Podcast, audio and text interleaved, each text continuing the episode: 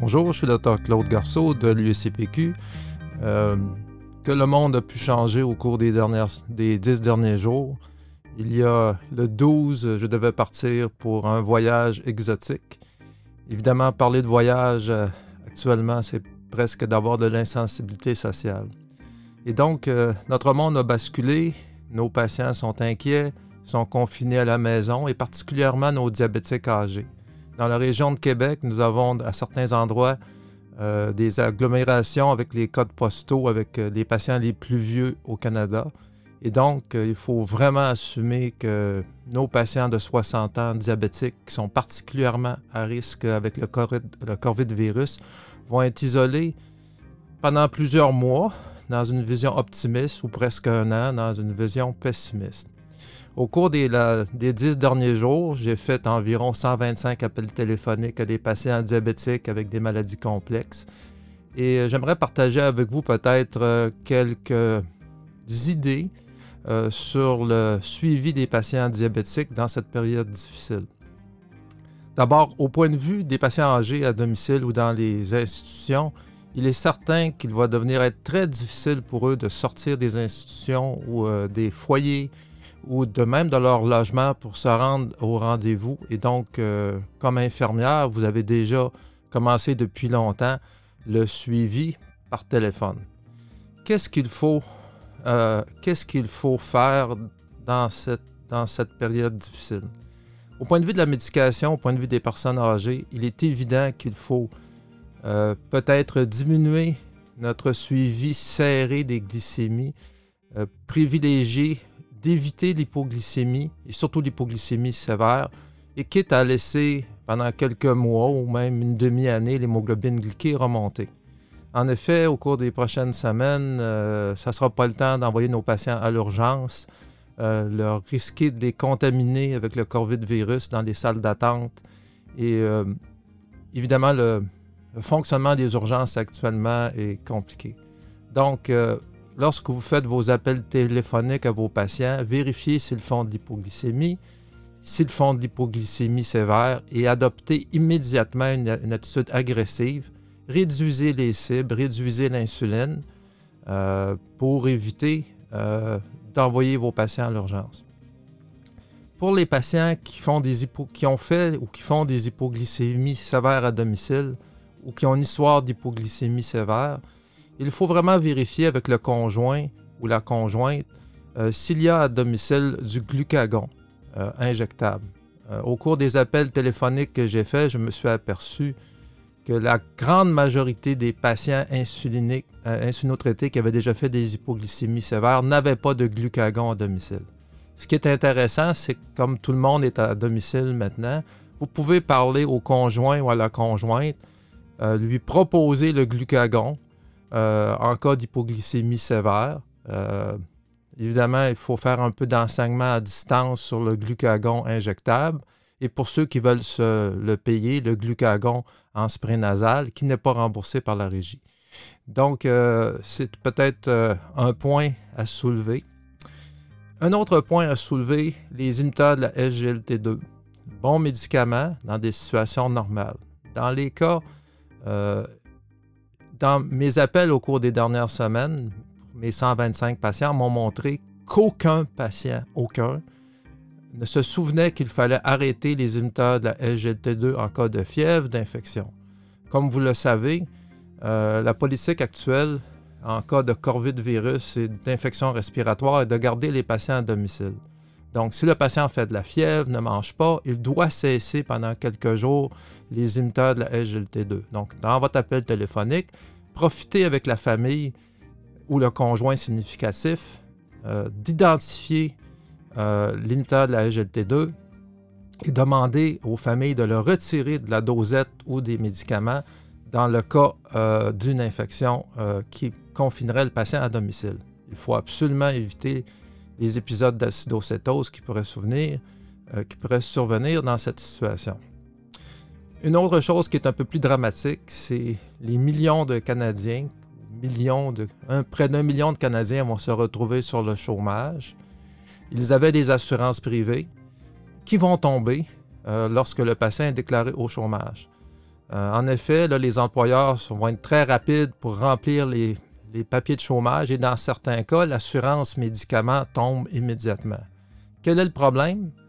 Ben, les patients, par exemple, qui ne répondent pas aux critères de la régie pour les insulines très longue action euh, vont devoir euh, retomber aux insulines euh, normales s'ils veulent rencontrer les critères de la régie. en début de semaine, j'ai appelé deux fois la régie d'assurance maladie pour leur soumettre une proposition, c'est-à-dire de faire un moratoire de trois mois pour les patients qui partaient du privé vers le public, que le gouvernement paie euh, les médicaments en cours pour nous laisser le temps euh, de faire la transition. On est conscient que le gouvernement ne pourra pas payer tout euh, dans les prochains mois et que la distribution de fonds va sûrement se tarir assez rapidement. On va devoir être beaucoup plus frugal chez nos patients. Donc, les insulines très longue action, comme la Triciba, dans bien des cas, ne seront pas couvertes à moins d'une autorisation euh, in de la régie. Donc, il faut être proactif avec vos patients, aborder la question du chômage, de la couverture des médicaments, pour ne pas vous retrouver dans deux à trois à quatre semaines avec des dizaines ou même plus de patients qui vous appellent parce qu'ils sont incapables de payer leurs médicaments. Il faut aborder la question du coût des médicaments immédiatement. Dans les polices d'assurance privée, la co-assurance est aux frais du patient. Et donc, dans certains cas, dans certaines polices, le patient paie 20% peu importe le montant total des médicaments en cours. Et dans cette situation, il est probable que vous ayez à prescrire des médicaments moins dispendieux, faire le, ménage euh, dans la médication pour baisser la facture totale. Donc, euh, assurance privée n'égale pas une, solution pour bien des patients, mais va devenir un problème. Donc, vérifiez le type d'assurance, la couverture, la limite des copaiements. Euh, et n'ayez pas peur d'aborder franchement la, question des médicaments essentiels pour les patients. Bien des patients que j'ai appelés avaient décidé de cesser leurs médicaments parce qu'ils n'avaient pas de conseils adéquats de leur pharmacien. Euh, qui étaient débordés ou d'appels de leur médecin. Et le dernier point, c'est peut-être la santé mentale chez les patients. Euh, ces épisodes de stress, de confinement vont sûrement exacerber les tensions sociales et personnelles et psychologiques. Et donc, vous avez un, rôle, votre appel de quelques minutes euh, va sûrement aider les patients à se déstresser pour cet aspect, surtout les patients isolés et confinés et âgés. Euh, je vous recommande nettement de laisser le email ouvert pour vos patients, tout en maintenant la conversation téléphonique disponible. Euh, rien n'est plus inquiétant pour un patient d'appeler, de tomber sur une boîte vocale et de ne pas être certain d'avoir un retour d'appel à temps. Euh, les emails peuvent se répondre en quelques secondes. On peut souvent sauver un appel. On peut aussi dire qu'on va les recontacter un peu plus tard. Euh, ce qui baisse le stress des patients. Au cours des prochaines semaines, euh, je vais, au cours des prochains jours, je vais contacter plusieurs d'entre vous pour faire des entrevues, euh, pour échanger sur les pratiques et les problèmes que nous rencontrons dans le monde du diabète et des maladies chroniques. Et nous allons continuer également l'enseignement à distance par podcast ou par vidéo. Un des prochains projets qui va venir très bientôt est une nouvelle façon d'utiliser les données du Libré. Beaucoup de patients ont maintenant ce moniteur pour ajuster l'insuline et éviter l'hypoglycémie. Et euh, je vous convie donc cette semaine ou la semaine prochaine à cet enseignement novateur qui va sûrement complètement changer votre pratique face à l'interprétation des données du Libré. N'hésitez pas à, entrer en contact avec moi ou, avec euh, euh, vos réseaux de communication habituels si vous avez des questions, des problèmes, et je vous reviens très bientôt aussi euh, dès que j'ai la décision de la régie face euh, au remboursement des médicaments de l'assurance privée par la RAMQ, euh, s'il y a un moratoire de décider. Alors, je vous souhaite bon courage à tous.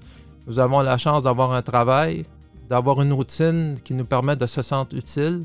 Et c'est sûrement une des bonnes façons de se sortir euh, euh, de la dépression ambiante que de se sentir utile, de travailler et d'adopter une routine et de faire un changement dans la vie des autres. Alors, bon courage à tous et à bientôt. Je suis Claude Garceau de l'UCPQ pour l'achat de transfert des connaissances et mon, mon soutien à toute la communauté de pratique de Québec.